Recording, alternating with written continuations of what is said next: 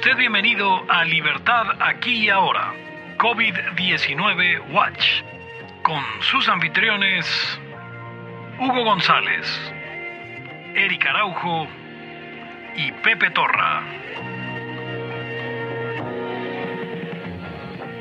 Bienvenidos a una edición más de Libertad aquí y ahora en su versión COVID Watch. Este es el programa que le trae a usted toda y usted sabe que nos referimos a toda la información alrededor del mundo de la moda y de los eh, perros de diseñador, que es un nuevo concepto que estamos intentando impulsar. Yo soy Pepe Torra, eh, pueden encontrar en arroba Pepe Torra en Twitter, al podcast en arroba Laya Podcast en Twitter, en Facebook como facebook.com diagonal Laya Podcast, en eh, Patreon como patreon.org diagonal, no, patreon.com diagonal Laya Podcast y también en eh, nos puedes cargar en cualquier agregador de podcast y en Spotify. Conmigo están. Hugo González, Rey de los Anarquistas, apenas despierto. Eh, escuché que eh, pedos de diseñador, pero bueno, ese es otro tema. Ahorita hablaremos de eso. Y ya. Eric Araujo, primer libertario de México. Recuerda que a Eric lo puede seguir en arroba Eric Araujo M y a Hugo en arroba Ugons. Eh, y bueno, el día de hoy tenemos un par de temas interesantes. Principalmente vamos a revisitar, vamos a revisitar la rivalidad de la Haya con el liberalismo, eh, un movimiento eh, que nos parece a todos deleznable. Y, y, si usted está escuchando y es liberal, no se vaya, no se vaya porque tenemos buenas razones para empezar a hablar de esto. Hugo González fue a sonarse la nariz porque está muy mocoso. Aquí sigo, pero pues ya ves. y mientras tanto, Eric, ¿por qué no introduces el tema?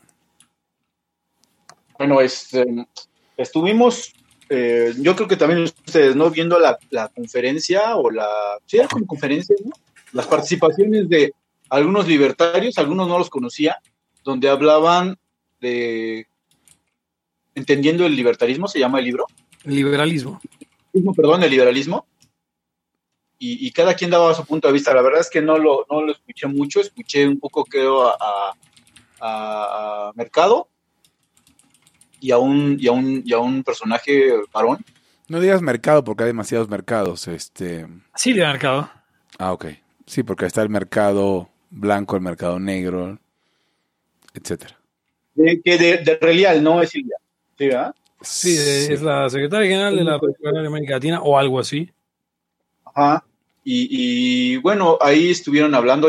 Me quedé en que había empezado eh, la actuación de, de Dam, Arturo, y lo que yo le decía a Pepe en la tarde era que quería hablar de cómo el libertarismo es muy diferente del liberalismo. Aparentemente yo creo que también es confusión de los propios libertarios. No nos hemos dado cuenta que somos una corriente totalmente diferente. Algo pasa como cuando yo creo que Mises estaba en el rollo de que si era ser economista y me imagino que él se sentía economista como otro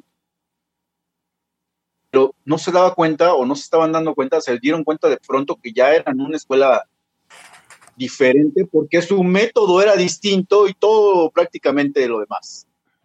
Cambiando el método, cambia todo el rollo, ¿no? Eh, pero algo así pasa yo creo que con los libertarios. Eh, particularmente yo, eh, pasa que, como muchos venimos de, economía, decimos, no, pues es que la economía austríaca, ta, ta, ta, un poco Friedman y tenemos las críticas a esto, las críticas al otro, y generalmente liberales también pueden compartir esas mismas escuelas, las mismas críticas, etcétera. Pero la diferencia radica cuando pasamos a la parte ética y a la parte de la, de la filosofía política, ¿no? Y más importante, creo yo, es cuando pasamos a la parte que tiene que ver con la ética, pero también tiene que ver con, la propuesta jurídica. ¿Por qué lo digo? Porque eh, nosotros, los liberales y los libertarios, eh, generalmente estamos siempre hablando de derechos, de los derechos de propiedad y tal. Pasó un, pasó un chimeco entonces estamos hablando siempre de eso, constantemente esas son nuestras eh, discusiones, pero si lo podemos, si nos ponemos a analizar a fondo, los dos hablamos de cosas distintas cuando hablamos de derechos. Porque, eh, digamos, el, constitucionalismo es liberal, las constituciones que tenemos liberales, eh, la, manera de ver al Estado y la democracia en sí misma, tiene una tradición liberal em, que, ve eh, tenemos en el centro de, digamos, de esa concepción a los, a los derechos humanos que han ido evolucionando y particularmente después de la Segunda Guerra Mundial dio, un boom, este, donde empezaron a salir generaciones de derechos y tal cosa. Pero ahí es cuando los libertarios, un poquito más adelante, empiezan a ver como los derechos derivados solamente de la propiedad privada o más bien cómo desde la propiedad privada y desde el no, principio de no agresión, podías derivar lo que en principio parecen ser los mismos derechos. Dice, sí, güey, pues aquí está la, libertad de expresión, por allá está, este, no sé, algo así, ¿no? ¿Sí me explicó? Sí, eh, a mí, me, a mí me, me sorprende a veces la, la, ruta en paralelo de la economía austríaca del libertarismo como lo conocemos porque el liberalismo, como lo percibo, como lo veo en los liberales que conozco, es una receta. ¿no? Es, un, es, un, es un sistema de cómo ser las cosas y es un, es un, es como una canasta, una canasta o como un, como ven los economistas mainstream a la economía algunos, que les, les siente como, les, les parece una caja de herramientas. Entonces para los liberales todo esto es una caja de herramientas también el Estado de Derecho, la democracia, los derechos, la economía de mercado, las instituciones del liberalismo, no sé, el dinero sólido, etcétera. Y así como los economistas austríacos parten del principio de acción y ya sea que se les critique o no se les critique la derivación, llegan a ciertas conclusiones, eh, los libertarios agarramos el NAP y llegamos a ciertas conclusiones. No tenemos, o sea, por eso por eso los que empezaron como libertarios que les gusta como la erudición, no sé, el mismo Omar Raya, o un chingón en todo, eh, les cuesta luego trabajo eso, porque no es el no es sistemático, es de erudición. Es voy a coleccionar estas herramientas. No sé si está de acuerdo conmigo Pepe, por ejemplo, o Eric. ¿Estás ahí, Pepe?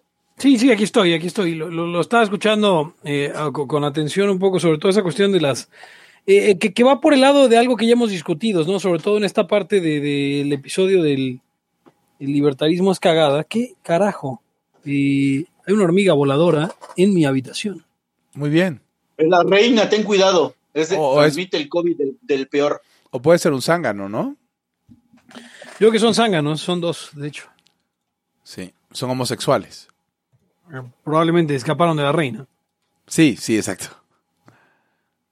Este... Eh, pero ¿qué está diciendo? Sí, sobre, sobre esta cuestión de la gente que se acerca al movimiento por tener las respuestas matonas y ganar, este, que no es una cuestión, o sea, es una cuestión de erudición menor, si quieres verlo de así, o sea, de, de, tener herramientas menores para un fin eh, eh, bastante pendejo, como es ganar discusiones con Chairos en, en Internet, pero sí, por ese lado, en eso me quedé clavado pensando. No, pero a ver, lo de los Chairos es una, es una parte, ¿no? Pero hacer carreras académicas en el liberalismo es otra parte. Pero ¿hay carreras académicas en liberalismo? Esa es una gran pregunta que... yo creo que, hay carreras académicas en la academia que casualmente son liberales. Y hay, hay carreras académicas que toleran el liberalismo. ¿Dónde, hay ¿Dónde están los académicos liberales mexicanos? Pues allá están, está, está Katz, está mm, Arturo Dam. Pero, o sea, yo no considero, o sea, son profesores, pero... Ah, bueno, ¿Son académicos? Eh, supongo que sí. Pero tienes razón en ese punto. O sea, pensaría yo más en, en, un este. Pues en toda la raza de, que, dejó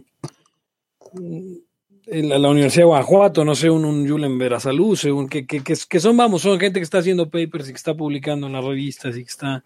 O en un eh, José Antonio Aguilar Rivera, que no es liberal, pero este, estudia a los liberales y escribe sobre los liberales, ¿no? Que el liberalismo, el libertarismo ha dado gente así, pero tiene una escena académica, pero es libertaria y es bien fringe, ¿no? O sea, en, Estados Unidos hay una Estados Unidos, en Estados, Unidos, Hay, hay, académicos libertarios eh, de verdad, o sea, gente que está y Como publicando Gordon. los journals de, de mainstream. eh, en- en- no, no, solo- no, no me refiero solo a David Gordon, o sea, está por ahí gente como Brian Kaplan, como Peter Leeson, como... Sí, o sea, sí están haciendo ciencia, vamos, ¿no? O sea, o lo que Sí, sí, puede sí, decir. o, o- o al menos están... o sea, tienen una vida de académico. Tal cual. Eh, y digo, por decir, que supondría yo que pues, los del MICE son probablemente los menos académicos, ahí sí. Eh, pero tienes un Pete Betke, tienes a un, este, ah, bueno, un montón de, de- de verdaderos académicos, eh, eh, incluso algunos no tan famosos, ¿no? Este, mm, o sea, no me refiero a los Tom Palmer, sino a los, um, por decir, a, a Tom Saving de, de- Texas A&M, a- o sea, hay como en, en las universidades hay gente que está haciendo este, verdadera academia como tal, eh, a Marxhausen, eh, no sé, ahí sí hay un montón, pero De- Ma- acá... McCloskey es libertaria, pero no, no ha hecho tanto en libertarismo, más bien en liberalismo, ¿no? Roger Garrison, Israel Kirchner que ponen ahí y obviamente McCloskey, pero, pero vamos, estaba hablando como un poco de los de los no tan rucos, aunque sí me fui con, con Marxhausen. Y luego en Sudamérica, eh, híjole, hay un poco más que en. México, sin duda. O sea, ¿Liberales Hay- hay- o libertarios? eh, eh, eh, libertarios y liberales, este, no, o sea, me refiero a académicos. Ok. Eh, Argentina tiene al menos cinco realmente serios, o sea que no trabajan, me refiero a que no trabajan en las fundaciones, sino que trabajan o en, o en universidades haciendo investigación o en los think tanks haciendo investigación, pero no en think tanks ideológicos, sino en think tanks de... de- de- de- de- Generales. Sí, vamos. Eh, eh, en Ecuador, obviamente, eh, pues el- todo el trabajo que hizo, que hace el IEP, es, es menos ideológico que, que, que de lo que es, este, digamos, no diría pragmático, sino este aplicado a política pública por un lado y aplicado a ciencia por otro, ¿no? Venezuela no tiene, Colombia no tiene que yo sepa, Ecuador, obviamente ya dije, eh, Chile, mm, pues sí, pero Chile sería más bien el otro lado, los que, los que no le gustan mucho a, en México, que serían los, los, los más tirados a Chicago, ¿no? Un Ángel Soto, un, este, y obviamente todos los Chicago Boys que quedan, ¿no? Eh, nunca un eh, Axel Kaiser, que, que Axel es académico de algún modo, pero no es la clase de académico que es académico, pues, o sea, el, el, eh, eh, ¿cómo se llama? la Fundación para el Progreso no, no es particularmente un think tank. Hay, Eh, hay bastantes difusores y famosos, pero académicos no hay muchos. Tal cual. Eh, eh, o sea, solo Estados Unidos, eh, o sea, tan solo Estados Unidos tiene eh, eh, todo, yo creo que concentra el 90% de académicos libertarios del mundo. Y el otro que España. España y Argentina serían como segundo y tercero. Y ya. Ya se acabó. O sea, Inglaterra tendrá algunos, Australia tendrá algunos también. eh, Europa como conjunto tendrá varios, pero, Estados Unidos es, yo creo el... el- Y, y en alguna ocasión intenté argumentar que probablemente tendría que ver con, con las cuestiones de, de- historia de, ambos países, ¿no? El haber, eh, o sea, la constitución del- del- del- de, de los padres fundadores y la constitución de Alberdi como eh, mitos fundacionales partiendo de cierta forma de libertarismo, no liberalismo, de libertarismo. ¿Pudieras Eh, explicar, Pepe, aprovechando, ¿pudieras explicarle a la gente cuál es la diferencia entre liberalismo y libertarismo? Vamos a, vamos a hablarlo. eh, eh, es, es mucho más complicado de lo que parece explicarlo realmente. Yo me, yo me suscribo a la explicación de, de Huerta Soto, ¿eh? Yo la de Bastos. no, es Huerta la misma, Soto, ¿no? no, perdón, sí es la misma, la de Bastos y la de Huerta Soto. Yo creo que el problema de la distinción es un problema eh, lingüístico. Eh, y, y obviamente ahí sí aplicaría histórico y, y geográfico, porque Sí. es algo que, eh, que discutí en muy- más de una ocasión con Omar, con Omar León, por ejemplo, Omar Raya, eh, que era la cuestión de que él se llamaba liberal y yo le decía es que lo que somos nosotros no es liberales, porque de entrada, en México liberal es... Una eh, categoría que está y- tomada ya.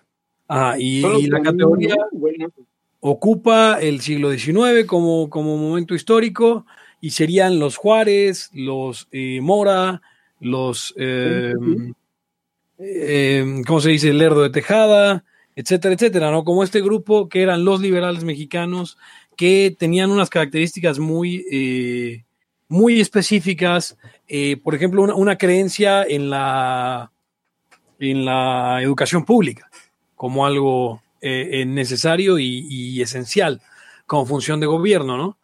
Que cuando uno voltea y ve Sudamérica, los liberales a la sudamericana serían los alberdis, ¿no?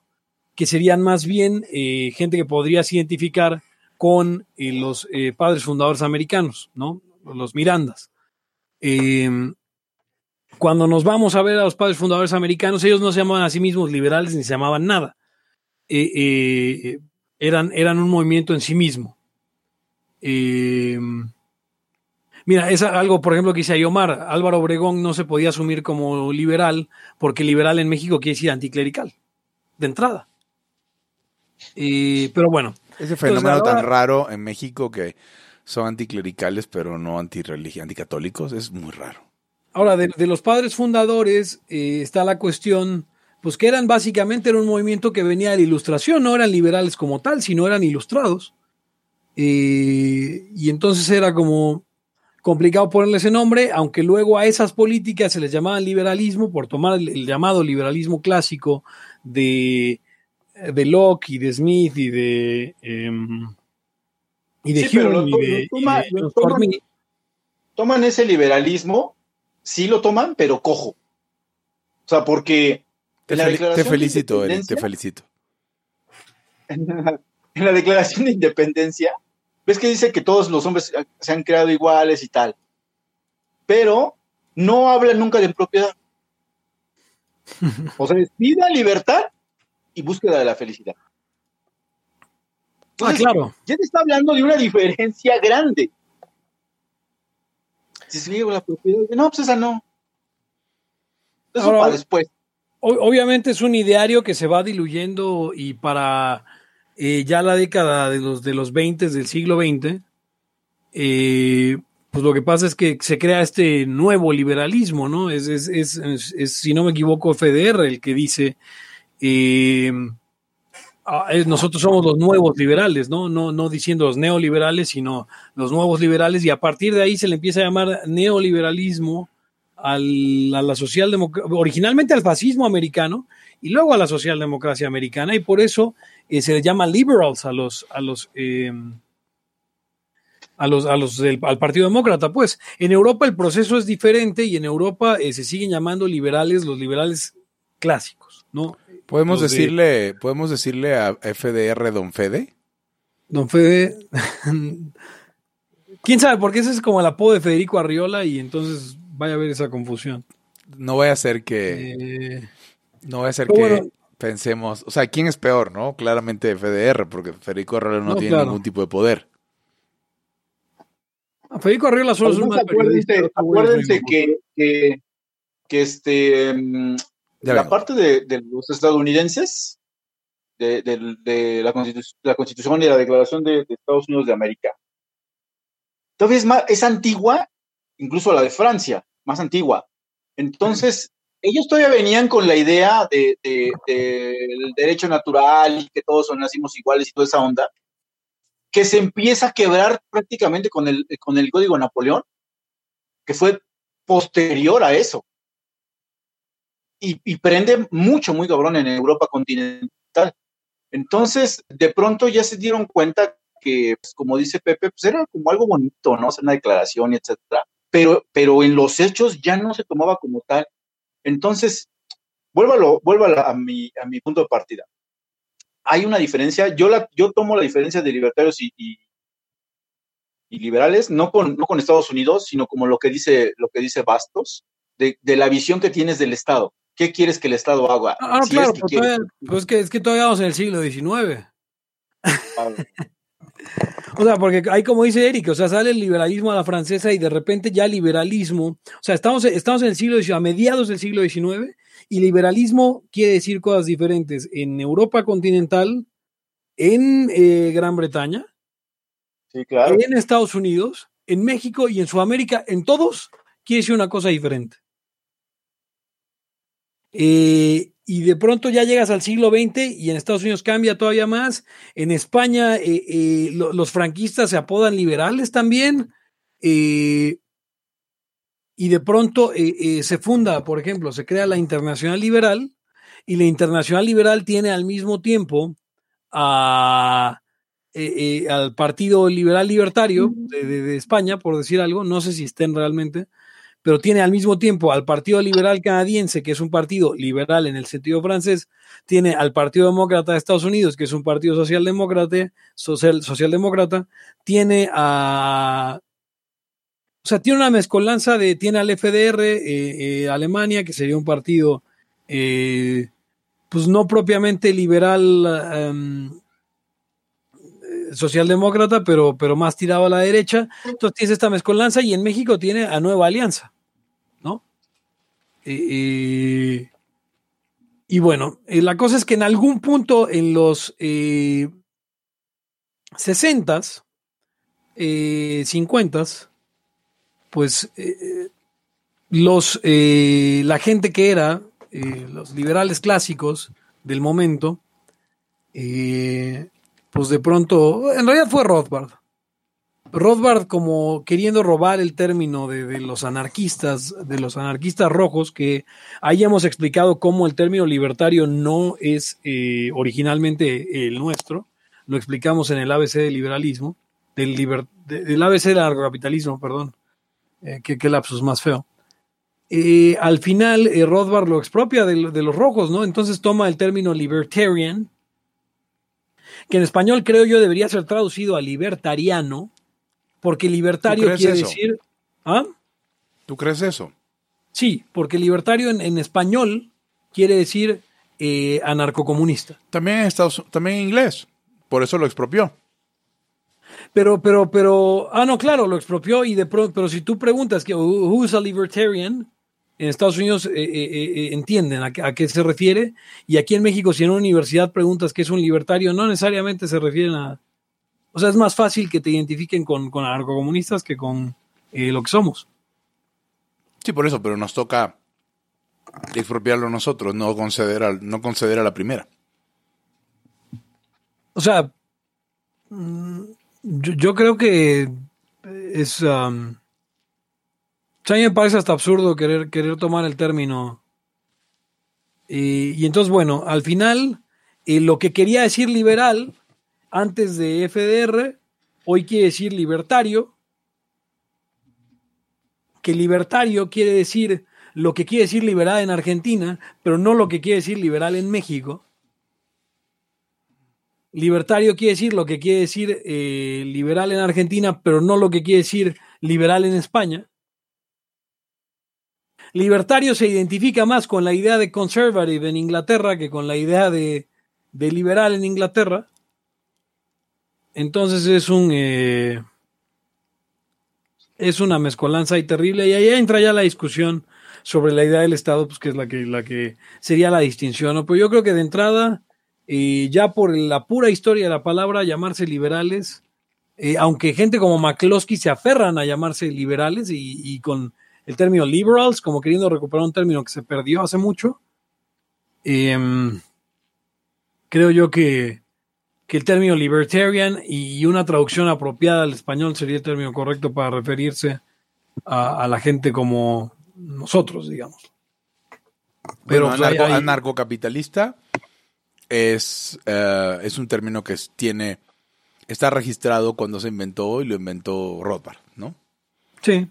No sé en la sala de su casa si así, se haya hecho la invención, pero, pero está ahí en el manifiesto en el manifiesto libertario y está eh, ahí en Ética Libertad y que es posterior desde el 82 creo.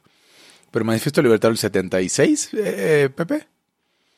Manifiesto libertario 81, ¿no? A ver, déjame ver. No, este, Ya los anarcocapitalistas existían en finales de los 70.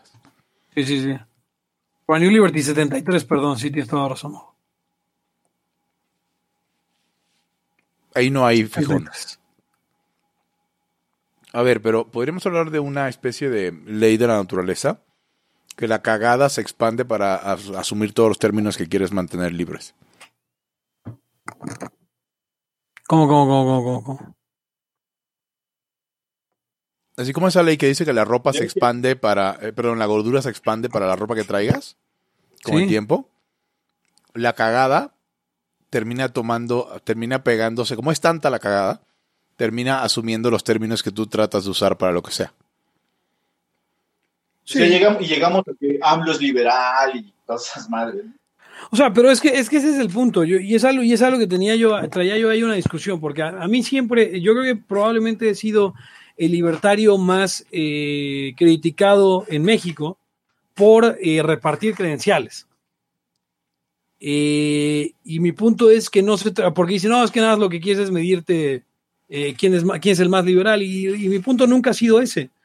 El único punto que he tenido es, si existe una definición de liberal, eso quiere decir que existen muchas personas excluidas del conjunto, ¿no? Y que la, la- la característica... Sí, porque ya, ya, ya dije una característica, no, van- no van a estar todos en ese universo. Sí, la característica específica de ser liberal no es decirse liberal.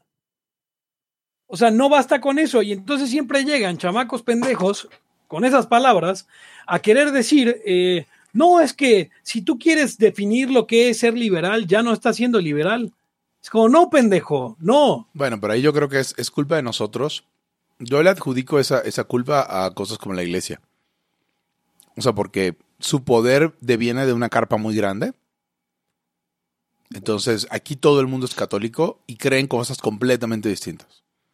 Y puede seguir siendo católico. ¿Ves?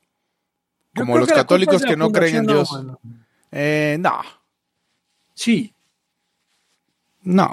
Porque por querer tener esa, o sea, porque cuando el movimiento libertario en México estaba naciendo, que estuvo involucrada, eh, quisieron meter igual a, a- a- a todo esto a, a- a gente que no que era, que se decía liberal, como Nueva Alianza, por ejemplo, como Gabriel Cuadri, por ejemplo, como lo dejó, como, o sea, pura, pura chingadera, como se busca gente libre, como eh, y sí han querido incluir como y, y gente que no es nada más por, por ser más y, o, o por querer tener eh, la definición más amplia de coño, Students for Liberty, los Students for Liberty originales, había una niña eh, eh, que yo no sé si era retrasada mental o, algo así, que andaban como sí somos súper, súper liberales, pero pues, vamos a hacer una campaña para que haya hospitales veterinarios públicos.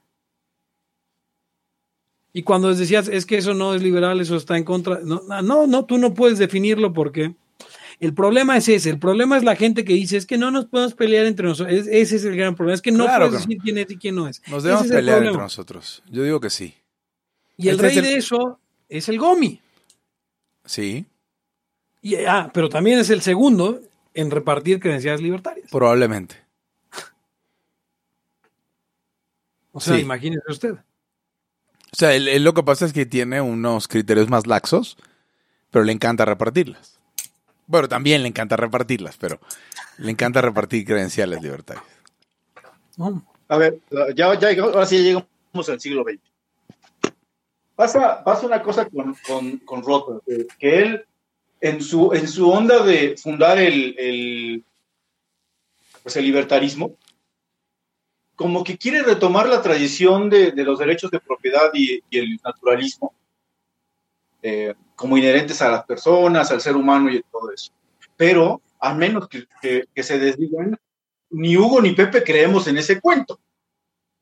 Y yo. O sea, hemos hablado mucho de cómo los, los derechos de propiedad van siendo como necesidad y además van siendo conclusiones de la gente que se va dando cuenta que ciertas cosas funcionan y que tienen además un componente.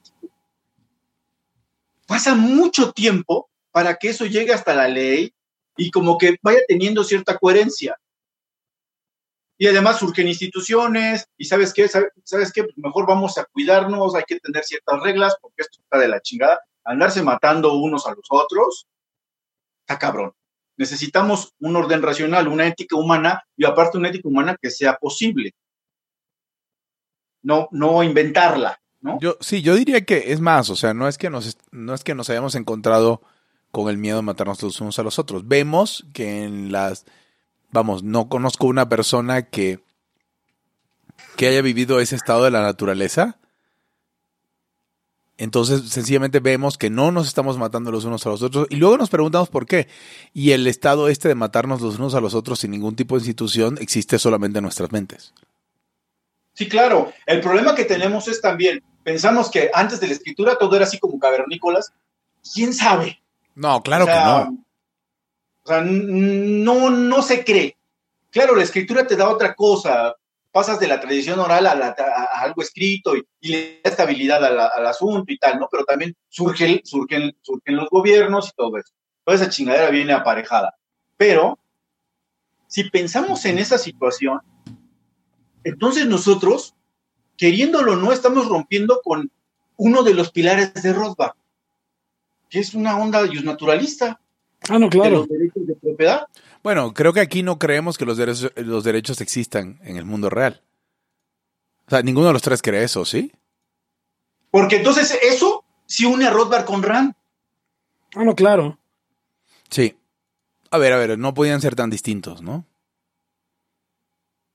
Sí, claro. Entonces, partiendo de ese punto, el anarcocapitalismo que nosotros estamos profesando, donde estamos derivando los derechos de, un este del principio de no agresión y no seguimos la tradición de los liberales, que más bien están basados en concepciones, en ideas. Por ejemplo, la dignidad y haces unos, este, unos derechos, este, la libertad así y haces otros derechos y medio que va teniendo coherencia porque vuelve a lo mismo, deben tener cierta coherencia porque deben de ser posibles. Pero llegas a cosas como que si hay conflictos, lagunas de esto, está el fulanito, derecho, fulanito derecho ya, ya chocó contra otro, porque no hay coherencia debido a que por su origen. Sin embargo, aparte, aparte necesitan torcer todo para hacer que las cosas sí sean de la nación y todas esas cosas que trae el constitucionalismo necesitas torcer las cosas para que embonen en tu proyecto político y en tu fundamentación jurídica política. Ah, no, sí, güey, o sea, estas cosas deben de ser lo, que es del Estado, lo propio, o sea, todas esas ideas necesitas tú, pues digamos, hacerlas para que funcione el rollo y, y, de ahí se arregle el Estado, el Estado de Derecho y todas esas cosas. Los anarcocapitalistas, en este sentido, o los libertarios de a nuestra onda, no teníamos ese rollo. Entonces, estamos prácticamente rompiendo toda esa tradición, incluso hasta con Rothbard en ese, en ese punto. Porque dices, güey, es que no es posible, no es cierto. Siendo así, de ahí nada más nos falta poquito para hacer teoría este, y filosofía que ya no está basada en los derechos humanos con su planteamiento decimonónico y su evolución posterior a los derechos fundamentales y todas estas vaciladas y las, las generaciones y tal, que muchos, de, hecho, actualmente muchos juristas están rompiendo también con eso. Claro, rompiendo a la chingadera, ¿no? Mejor. Entonces, en ese sentido, creo que el, el libertarismo o el anarcocapitalismo que conocemos nosotros, que profesamos, ya es por completo distinto y casi antagónico del liberalismo. A eso, a eso tenemos que llegar definitivamente, hoy al menos. Sí. Ah, y hay una cuestión ahí que también, que también hemos discutido, me parece que en algún live anterior, ¿no? O sea, que, y acá, Erika, a ver si podías ahondar un poco más en eso. Eh, la enunciación de los tres derechos naturales como vida, libertad y propiedad necesariamente tiene un componente positivista que hace que los liberales vean como necesario el Estado. O sea, el hecho de tener derecho a la vida y no tener derecho a que no me maten, que es muy diferente, eh, hace que, ah, no, pues entonces tiene que haber alguien que lo garantice y por lo tanto no pueden separarse de su idea de, Estado eh, eh, manteniendo esos tres derechos naturales. lo cual sería en realidad una contradicción dentro del pensamiento de Rothbard y dentro del pensamiento de un montón de ANCAPs que yo no entiendo por qué siguen sosteniendo esa idea absurda del derecho natural. Además del manoseo, violación, abuso y tocamientos al término garantizar. Porque cuando algo te dicen, bueno, vamos a, lo, tiene que garantizar, sucede y no pasa nada, pues la conclusión es no garantizó nada, ¿no? Pero seguimos haciendo como que no pasó nada. Seguimos haciendo como que es que garantiza el derecho a la vida. No, pues este, oye, mataron a tanta gente. Ah, porque no, pues es que no se puede todo, amigos. Es decir, bueno, o sea, no vas a, ante la evidencia, sacar, hacerle otro juicio al Estado. No, no, no, es que tiene que haber alguien que lo garantice. Sí, güey, pero no lo está garantizando, ni lo, ni lo va a garantizar. Eh, nadie es perfecto. dice, dice Omar Raya y me gusta, me gusta cómo lo pone. Dice, el derecho natural es un subterfugio que te ahorra la tarea de pensar. Eh, pero es que carajo, es una, idea que, que, como parte del corpus liberal, eh, liberal clásico, eh, es del siglo XVII. Y, ya desde, o sea, si, si de pronto hay como esta, estos que se llaman austrolibertarios, pues ya hasta en Carmen Gera aparece el, derecho de propiedad como algo que no deviene de la razón y la naturaleza o de Dios, sino que viene de, de generación de instituciones prácticas digamos, ¿cómo dirías, Omar? Sistemas que se autorregulan. es un poco que lo, que dice, lo que, lo que dice Gertie, que, el, derecho, el derecho no es, este, no es lógico, es praxeológico. O sea, medio que le fue ahí inventando la sociedad, sobre todo en el periodo romano, por eso es tan importante el derecho romano, porque como no tenían estas vaciladas que nosotros tenemos en la mente, lo veían muy práctico. O sea, a ver, así, güey, ah, mira, así funcionó, después de tantísimos, tantísimos, eh, eh, porque les tocan, les tocan muchas cosas a Roma, le toca regularse a ellos mismos, le toca estar conviviendo con extranjeros, con un chingo de pueblos, con un montón de sistemas jurídicos distintos, y entonces de alguna manera se las tienen que arreglar para que haya una convivencia, porque acuérdense que los romanos llegaban, rentaban, pero ellos dejaban más o menos que pues ahí arreglense ustedes, ¿no? Sus asuntos. Aquí nomás mochense con el tributo, pero pues, tenemos un derecho de gentes y todas esas cosas. Ya después de una larguísima evolución, pues llegamos a un montón de, cosas que tenemos todavía hasta ahora. Pero, o sea, lo que, lo que yo creo que ni siquiera es tan poco importante, o sea, es que sí somos distintos, eh, pero más de lo que la gente piensa o de lo que los mismos libertarios creen sobre todo si, hemos roto con la, con la onda del, derecho natural, que como dice Pepe es del siglo XVII. Por eso, por eso cuando pasa de, Estados Unidos el, la, bueno, la, revolución o la independencia a la revolución y luego el Código Napoleón, que es cuando se rompe de plano ya el derecho este, natural y se empieza a positivizar todo, dice, dice, dice este Omar Raya que es un subterfugio para no pensar, más o menos, más o menos. ¿Por qué? Porque cuando había derecho natural, que es toda la historia del mundo, de hecho había que pensar un chingo en cómo lo ibas a adaptar a, la ley, a las personas, y entonces ibas a los tipo oráculos que ahora se están volviendo a poner de moda, y güey, voy al, voy al padre, o voy al rey, o voy con el señor de esta tierra, a ver dónde chingados me resuelven la, cosa. Pero en la revolución eh, eh, industrial y la nueva sociedad que se empezó a hacer tan pujante, digamos, económicamente, ya no tenías tiempo para esas mamás. Tienes que hacerlo rápido y lo único que te da eso es tener una autoridad, que ese fue por yo creo que también es una de los de las demandas, por eso se hizo el Estado, por eso se fue creando, para que te diga qué hacer. Ellos, eso fue lo que encontraron ellos, y pero también dice, tienes razón Pepe, el mismo liberalismo trae en su seno el que necesitas a alguien. alguien que te diga, que garantice, ¿no? Y lo primero que te va a garantizar es, ¿quién, ¿por qué es válida esta ley? Ah, pues porque yo la digo. Ah, ah pues sí. Finalmente tiene un componente de el derecho positivo de abaratar o bajar los, los costos de transacción. Los reduce mucho. Em, pero, no sé, a mí se me hacen no poca cosa el hecho de, de que libertarios y liberales en este punto en el que estamos discutiendo ya son una cosa muy distinta, pero mucho, muy diferente. De entrada no compartimos eh, la parte ética y menos las consecuencias que se derivarían de esa parte ética. Porque pensaríamos todo diferente. Si nosotros tenemos una historia, este, una naturaleza diferente del estado, del estado de los derechos o cómo son, comprendemos las cosas por, por, completo distintas. Y en el momento que se tuviera que positivizar, tendríamos leyes diferentes. O sea, se parecerían en tanto lo que digo.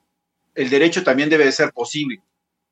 Entonces, pero sí sería distinto cómo derivaba, derivaríamos las leyes o los derechos, digamos, ya positivizados, de fundamentos diferentes que la, la vacilada del, la vacilada esta de, del pacto social y todas esas cosas.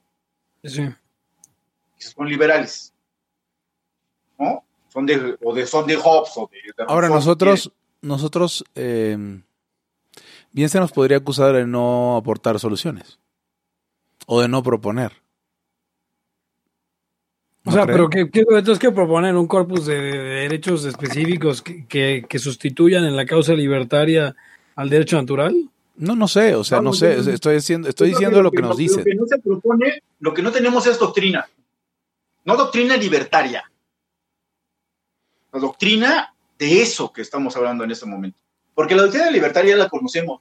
No, que si el, el- el- el anarquismo y todas esas cosas tienen muy poco efecto o no figuramos, lo mismo que los libertarios en, o la escuela austriaca en la economía, no figuramos nada en, en- en el derecho. O sea, ¿quién? ¿Hayek? Por favor. O sea, Sí, hizo sus libros y ya. Pero no hay, o si hay, no los conozco, juristas, digamos, juristas decentes que tomen en serio a Hayek.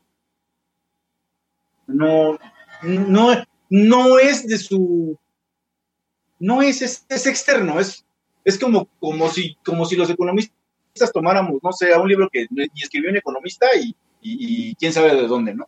Ah, no, ese güey no. Esto vas a al mainstream del derecho. O no sé, ¿sí me explico? No Sí, tenemos nada de eso. Entonces, yo creo que por ahí este, sí habría que, que- que hacer un- un- una doctrina filosófica muy cabrona, porque sin eso no tienes nada que te sustente ningún proyecto de ley. Jamás. Todos los proyectos de ley habidos y por haber y los que están tienen un trasfondo grande de teorías filosóficas. Sin eso no hay ningún proyecto. Por eso ni los randianos, ni los libertarios, ni nada que se los, nos parezca, mientras no tengamos eso, vamos a hacer una chinga. Preguntan sobre Leoni. En, en, eh, eh, pregunta Arturo Muñoz. ¿podría León es una ciudad muy mocha, eh, ahí No, en, Bruno Leoni. en Leoni, Guanajuato, Leoni. eh, chicas muy guapas. eh, No estoy de acuerdo. ¿No estás de acuerdo? No. ¿No? ¿Sale de León? Ok, bueno, no, está bien, no, entonces no. O sea, ¿por estás hablando de la Lore de nuevo? No, no estoy hablando de la Lore. Por cierto, la Lore, Ya tuvimos un episodio completo sobre la Lore y ¿quieres que hagamos más sobre la Lore, Hugo? no, hay chicas muy guapas en Era León. bien libertaria. La Lore. La Lore no es una de esas. Se pasó a TikTok, así que le di un follow.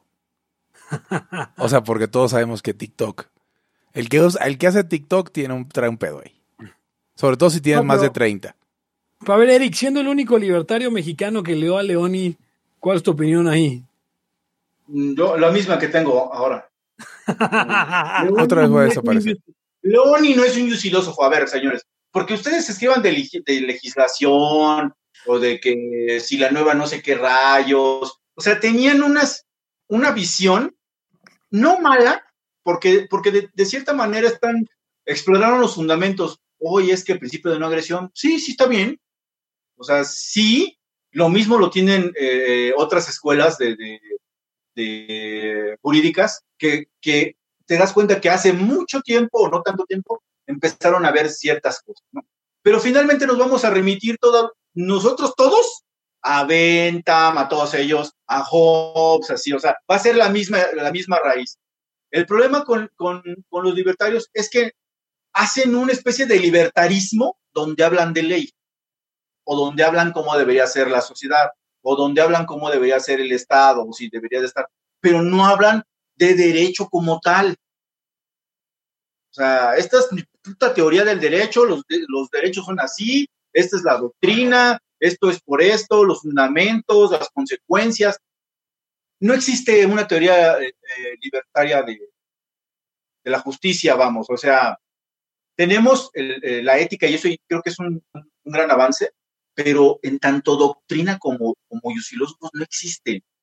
No existe nada. Entonces, lo vuelvo a repetir, sin una doctrina densa, amplia, profunda, como sí lo tiene, digamos, en este sentido el liberalismo, o sí lo tienen otros, otras alternativas, pero tiene que ser netamente O sea, tú te das cuenta que hay filósofos que son liberales, pero en su rollo, su doctrina, no está ahí, está en, lo jurídico.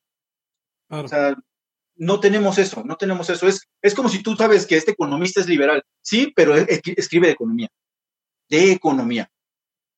Puede ser liberal y medio que te das cuenta que por ahí va el asunto y el mercado y la chingada. Pero está, él trata de, permanecer en la economía como, como, un científico, ¿no? Vamos. Este, y da sus teorías y hace su planteamiento y lo que debe de reunir una teoría económica, el individuo, cómo acciona, en qué medio, medios y fines, como todas las teorías económicas. Entonces dice, sí, está haciendo economía, puede ser que no estés de acuerdo con una chingada, pero, pero no, no está como, eh, ¿cómo te explico? Como hacen los marxistas, este, o como hacían cuando era la persecución de los judíos. Ese, ese jurista, el jurista judío, no sé qué, y así lo veías en escritos de supuestamente jurídica, güey. O sea, pero pura pinche chingadera, güey. No, no, no tenía rigor de nada. Era, era puro panfleto. Oye, ¿quién del, Haya, ¿quién del Haya le contestó? Yo, yo le contesté. yo le contesté. Lo que pasa es que, o sea, se están quejando. Es que no lean Hegel, lean más a Hegel. El problema es que Hegel tiene el mismo estilo de Omar Raya y el mismo estilo de Gatel. Y en estos días teníamos esa duda. ¿De quién, perdón, Hugo? De Gatel. De, de, de nuestro Señor Jesucristo, Hugo López Gatel. Ah, eh, que dicen una idiotez de entrada enorme y esperan que no tenga consecuencias. Esperan que la gente lo siga escuchando después de la idiotez.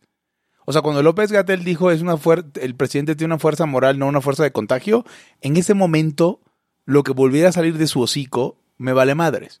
Sí, en ese momento había que decirlo con todas sus letras, no le haga caso a Hugo López Gatel. Exacto, en ese momento, cuando, o sea, sí, pero parecería obvio, pero luego la gente no tiene el mismo, no todo el mundo tiene el mismo, em, la misma sensibilidad para mandar a la gente a chingar a su madre. Entonces, ese es el problema. O sea, por ejemplo, hace rato me llamó la atención Omar León dijo alguna cosa con la que estaba muy de acuerdo. No me acuerdo, ¿no? Hace poco. Eh, bueno, tiene que ver con lo, del, con lo de la evolución de las instituciones y el robinsonismo, pues la idea de Robinson. Eh, y estoy de acuerdo con él, pero digo, lo escucho porque está aquí en Laya.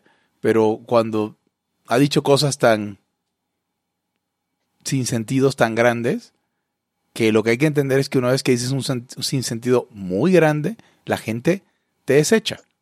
Porque la vida es demasiado corta para escuchar gente que está diciendo sin sentidos. Eso es lo que pasó con Gatel, eso es lo que pasó con Omar León y eso es lo que pasa con Hegel. Por eso la gente dice, eres un estatrólatra, vete a la verga, ya no te voy a leer. Que está diciendo que Mises le dice a Hegel estatrólatra y se lo salta. Pues es que claro, cuando alguien dice una idiotez, no te vas a seguir leyendo todo su corpus de idiota porque hay un principio de economía en lo que uno lee, en lo que uno escucha, a quien escucha, etcétera. No sé si estén de acuerdo conmigo, ¿no? Pero porque no sé si te gustó o no te gustó el comentario que le hice Omar. Se hizo, se hizo un poco fuerte, eh, pero... A ti, Pepe, a ti que te cagas en todos. Sí. o sea, se me hizo como algo que iría yo y dije, güey, no lo puse yo. No puedo creer que alguien más lo haya puesto. Y como Eric estaba hablando, dije, Hugo, Hugo, que esta buena persona está poniendo eso. Yo lo puse, o sea, es que, es que, de que me di cuenta que podía llegar al crux de la cuestión.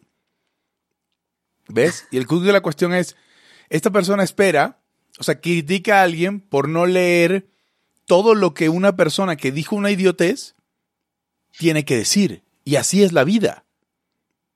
Porque no somos seres etéreos de luz que tenemos todo el tiempo, todas las ganas, toda la eh, capacidad, ni toda la, el willingness, pues, de, de leer lo que alguien tenga que decir. Los juzgamos rápido. Sí, claro, por supuesto porque tenemos una avalancha de opiniones, de ideas, de escritos que vienen hacia nosotros. Es como que es que, Hugo, tú eres libertario, pero ¿por qué no has leído más a tal? ¿No? Güey, porque hay un tiempo limitado para la vida. Y cuando leo, y lo poco que leo, digo, no, ¿esa, mamada qué? Sí, muy lejos cuando Marx dice eh, que si no es lo mismo el desgaste de un obrero que el desgaste de un, de un poeta, no, no es lo mismo, ya, punto. Perdón, pero, pero, o sea, ¿cómo me puedo tomar todo este desmadre tan en serio después de, que acabas de decir esa pendejada y que quieres que me salte, que te siga con esa pendejada a todo lo demás que tienes que decir? Digo, no estás de acuerdo con lo de Marx, pero el principio en general creo que lo aplicas muy bien y dices, este, esta persona es un idiota. Eso tú lo dices así, ¿no? Pero. Pero sí, dice un nuevo, un nuevo Pepe, dice Pepe Torrie por momentos. Sí, totalmente. sí, tío, dices, qué verga, o sea, lo escribí y no me di cuenta o qué dijiste. Sí, fue como, sí, o sea, fue como, güey, yo diría algo así. Pero como eso en todo, ¿eh? Como eso en todo, o sea, si... No sé, puede, puede ser Ludwig von Mises o puede ser Anaí. O sea, tienes que, si dice una pendejada, tienes que encontrar algo, o sea, si tienes ganas de leerlo o de escucharlo, tienes que encontrar otras cosas que te lo justifiquen. O, o, que psicológicamente te pegue muy fuerte, que creo que es lo que pasa con los marxistas, por ejemplo. Psicológicamente quieren creer en, en, las conclusiones en las que quiere creer Marx como la explotación, y como hablábamos en estos días, aunque no por ver una teoría de precio, me, me, voy a seguir con él, ¿no? ¿Por qué, ¿Por qué leer a un marginalista cuando puedo leer a Marx? Porque psicológicamente quiero creerle. Estoy viendo una... Uno tiene sesgo, ¿no? O sea, todo el mundo tiene sesgo, exacto. Estoy viendo una... Y aparte, y aparte pues todo es marginal, o sea, como dices, no, no man, voy a leer las veintitantas obras de fulano. Claro, claro, exacto. Si me quisiera ser un, especialista en, algún güey, ah, pues entonces sí, pero porque eso me mama, ¿no? O sea...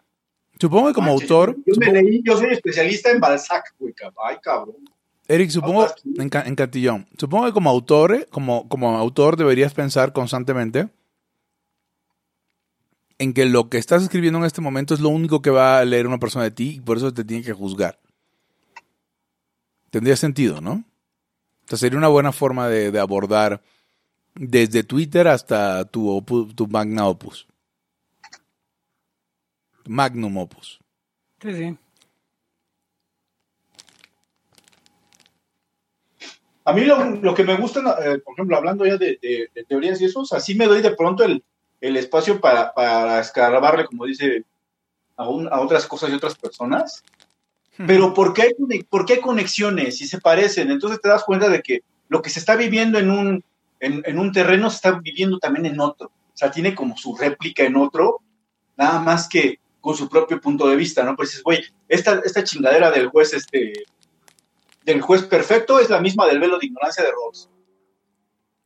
Entonces te das cuenta que los güeyes son medio contemporáneos o que se conocían, dices, güey, ahí está el pedo. O sea, están inventando un choro. Pero pues la bronca es que luego prende.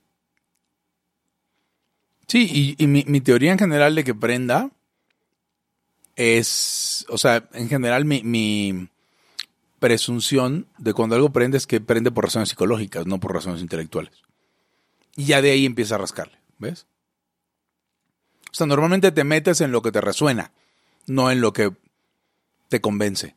Porque la última, digamos, el último grito jurídico, ¿eh? o sea, jus y los real, no mamadas de Ran, acerca de, la, de la, moral como, como unida al, derecho, es que, es que imagínate que hay gente que sí puede llegar a, esa moral absoluta, un juez, que es un super juez aparte, que imagínate que él, que él es totalmente imparcial y un chingo de requisitos, entonces sí daría, güey, esa madre no existe.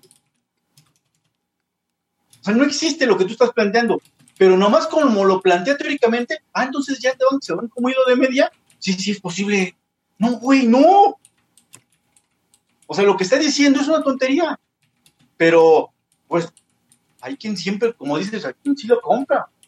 Y, de, y en base a esa, a esa compra que igual ni se comprendió, empiezan ya a tener consecuencias en el mundo real. Entonces la gente empieza a pensar que sí, sí es neta eso de los principios, güey, de, la moral en el derecho, porque pues, es que lo que dijo Alexi. Y el peor es que luego ya son jueces. No, no estás cabrón, ¿eh? Así te creí. Muchas veces ni siquiera lo, leen. Mira, hay, una, hay un ejemplo, algo que no sé, eso ya es muy, muy, muy, bueno, muy especializado en este rollo de algo que se llama imputación objetiva.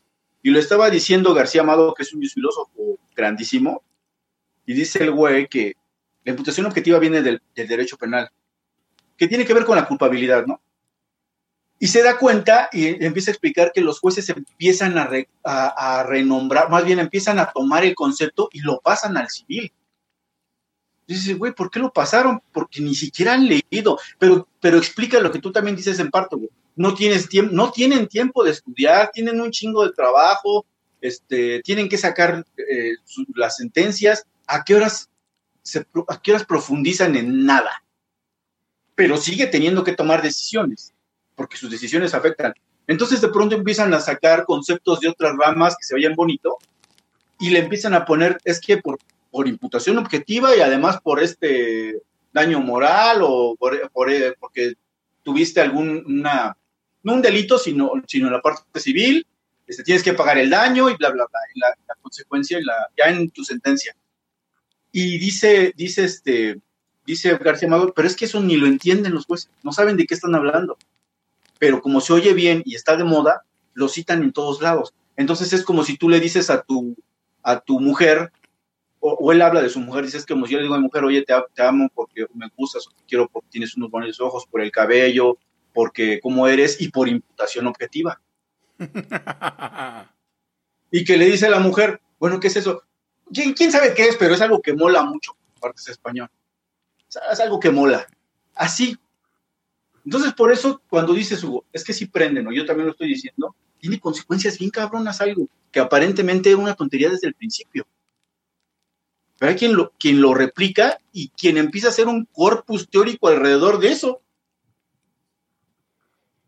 Si no, busca trabajos que tengan que ver con dignidad humana en cualquier buscador, tesis, y vas a ver que como dignidad humana dicen cualquier madre.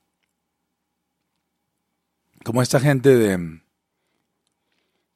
Los de... ¿Cuáles eran los que ya no querían hablar de libertad, sino ahora querían hablar de dignidad? Se busca gente libre. Ok, se busca gente digna. A eso vamos. Que bueno, ya, ya, ya, ellos ya acabaron su propia tumba y, y a partir de ahí empezaron una espiral descendente que concluyó con el Ayuwoki siendo conductor de televisión eh, sin televisión. Pero bueno, con esto llegamos al final de Libertad aquí ahora, el podcast capitalista más escuchado por usted y por toda su familia eh, y también por todos sus amigos. Eh, hay layas que son graciosos y son buenos.